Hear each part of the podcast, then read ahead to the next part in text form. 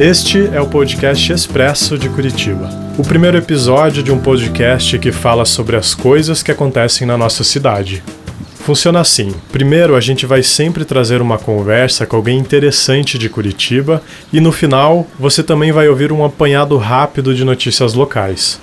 E para você que não sabe, o podcast Expresso de Curitiba é produzido pelo Expresso, um boletim de notícias curitibanas enviado por e-mail todas as segundas e sextas-feiras. Para assinar grátis é bem simples, é só acessar oexpresso.curitiba.br e deixar teu e-mail lá. Antes de continuar, só mais uma coisa. É legal falar que esses sons de fundo que você está ouvindo são da Praça Osório, inaugurada em 1874 e que já foi chamada de Largo Oceano Pacífico. Eu sou Gustavo Panacione e hoje a gente vai falar sobre empreendedorismo social aqui da cidade.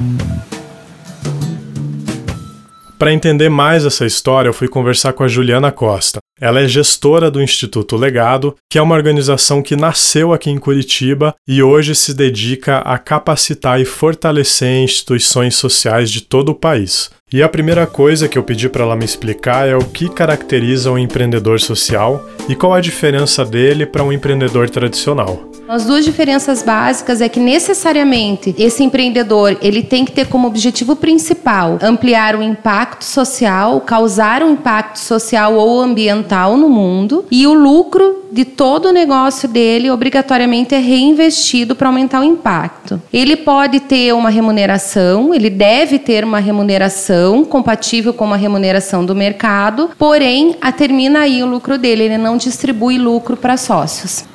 Quer um exemplo? Curitiba tem vários, mas a Juliana falou de um específico que dá para entender bem a questão da geração de impacto e geração de receita. Sim, nós temos vários cases de sucesso que, inclusive, participaram do projeto Legado, desenvolveram negócios aqui. Um caso muito expressivo é da Badu Design, né? A Ariane é empreendedora que começou com 30 reais e hoje ela tem um negócio social que gera lucro, que inclusive gera empregos. Ela trabalha com resíduos da indústria automobilística, transformando esses resíduos em produtos vendáveis. Só que essa transformação é feita por mulheres mulheres da comunidade em torno das indústrias. Então, ela trabalha com um problema ambiental, que é dos resíduos das indústrias, com um problema social, que é a ocupação e a profissionalização, capacitação dessas mulheres, das comunidades ao entorno, que muitas vezes estão em situações vulneráveis, não têm condição de buscar uma capacitação, então ela leva essa capacitação, ela gera empregos, é um outro trabalho social que ela faz, e com a venda venda desses produtos, ela gera o lucro. Esse lucro é reinvestido no próprio negócio para outros programas de capacitação. Ela já está atuando no estado inteiro. E aí você pode se perguntar: mas e como começar? Qualquer um pode? Sim, para qualquer pessoa que tenha a vontade de transformar o mundo, a vontade de diminuir as desigualdades sociais no mundo. Qualquer pessoa que tenha essa vontade e tenha uma ideia, ela pode desenvolver um negócio social. Ela não precisa ter um capital inicial. A gente fala que o capital inicial é o amor, é a vontade de transformar. Hoje, assim como o legado, existem aceleradoras, incubadoras e apoiadoras de iniciativas sociais. O Instituto Legado faz isso como propósito mesmo.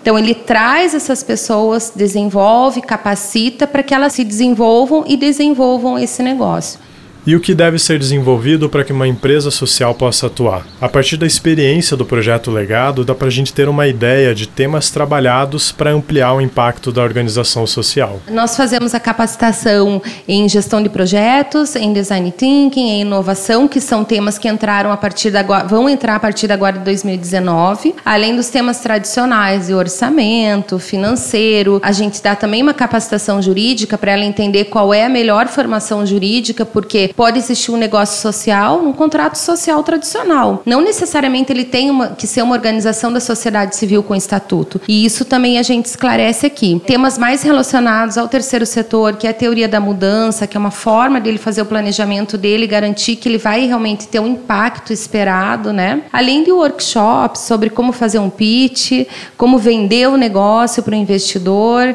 como estar nesse mercado, como colocar o produto no mercado.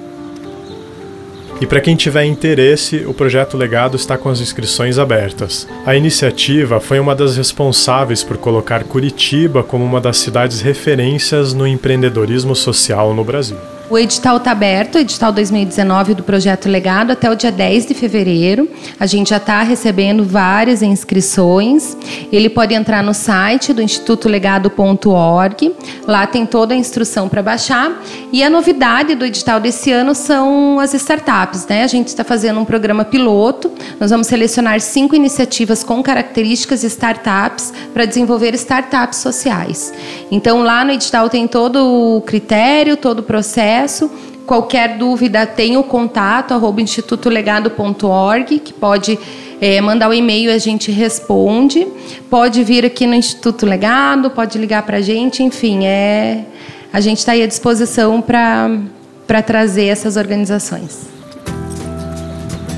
O podcast Expresso de Curitiba é assim, rápido e sobre coisas que acontecem na cidade.